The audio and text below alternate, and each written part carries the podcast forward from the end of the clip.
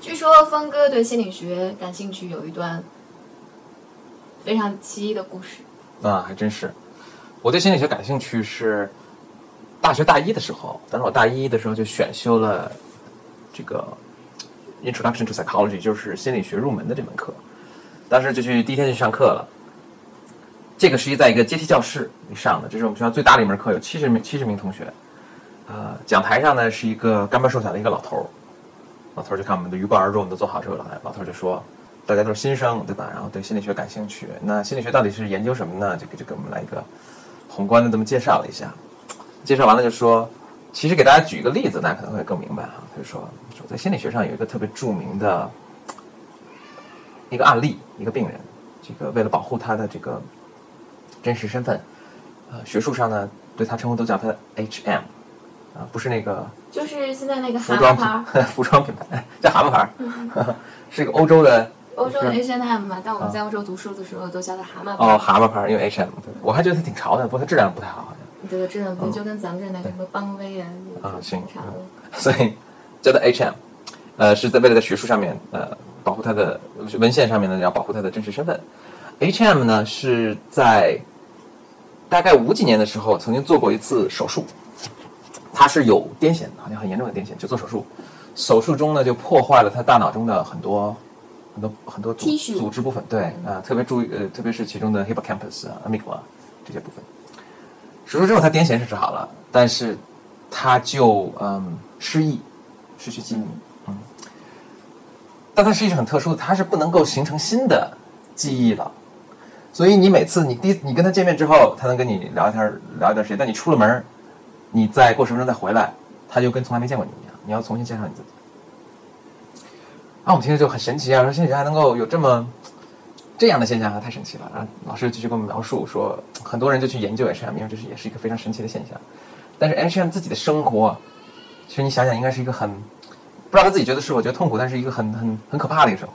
他每天早上醒醒过来，好像还是他，因为他没有后面的记忆，好像还是一九五几年的某一天，对吧？他醒过来，当他去照镜子的时候，因为他印象中自己还是一个青年，他还没有想到自。没有记忆说后来又过多少多少年，所以过几十年之后，他还在照镜子，还是想自己是青年，但镜子里看了是已经是一个垂垂老矣的人。有一次，H&M 的一个特别亲密的一个叔叔过世了，医护人员就跟他，因为他已经不能生活不能自理，就把他呃住在研究所里吧，可能是医护人员就跟他说说你叔叔过世了，然后他就啊痛哭。然后过了半天，医护人员又进来又说起这个事情，他又跟第一次听到一样一样的痛苦。然后说但是。这老师就给我们形容的特别形象，说你们能想象吗？这种生活，一旦照镜子的时候，啊，嗯，然后你拿起报纸来，你完全不能理解，说为什么天下会发生这样的事情，因为你的整个记忆还是冷战期间的那种，嗯，这是一个让人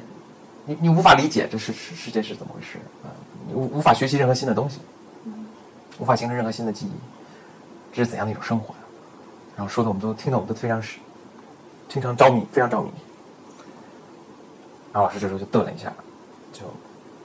看着我们说说说，也许你们无法理解，但是我是能够理解的，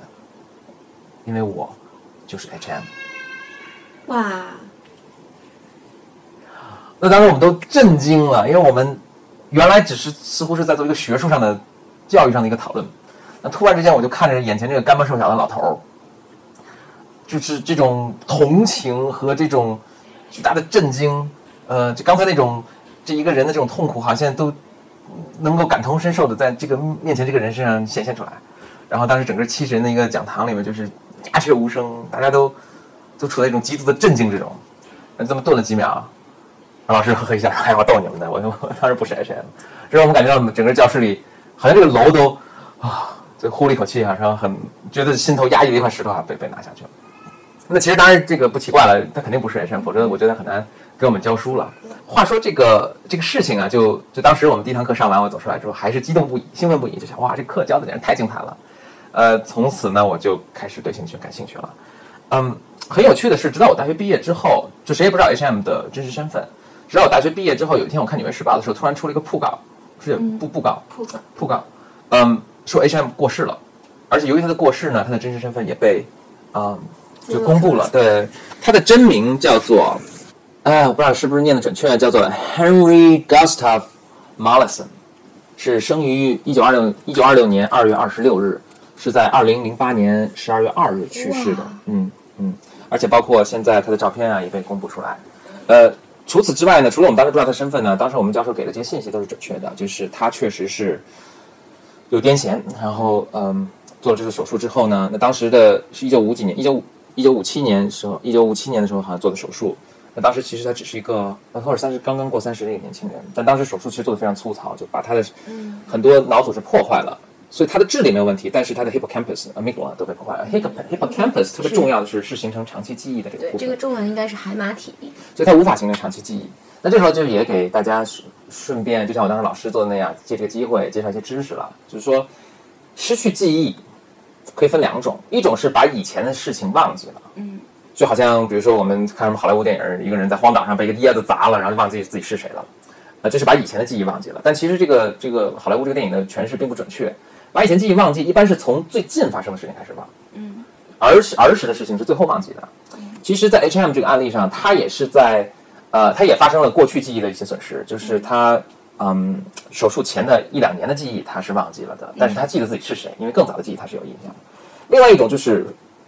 对未来记忆的不能形成，这就是这就是嗯 H M 的就有一个电。影叫《记忆碎片》，也是不能形成新的记忆。对，Momento，其实 Momento 我觉得很有可能是借鉴了 H&M 的这个这个案例来来来来来拍摄的，而且我记得当时很清楚，当时我们暑假时候，我们系里还专门组织去心理学系专门组织去看，因为老师说其实里面的很多诠释是相当准确的，但是未必完全准确，但是相当准确的。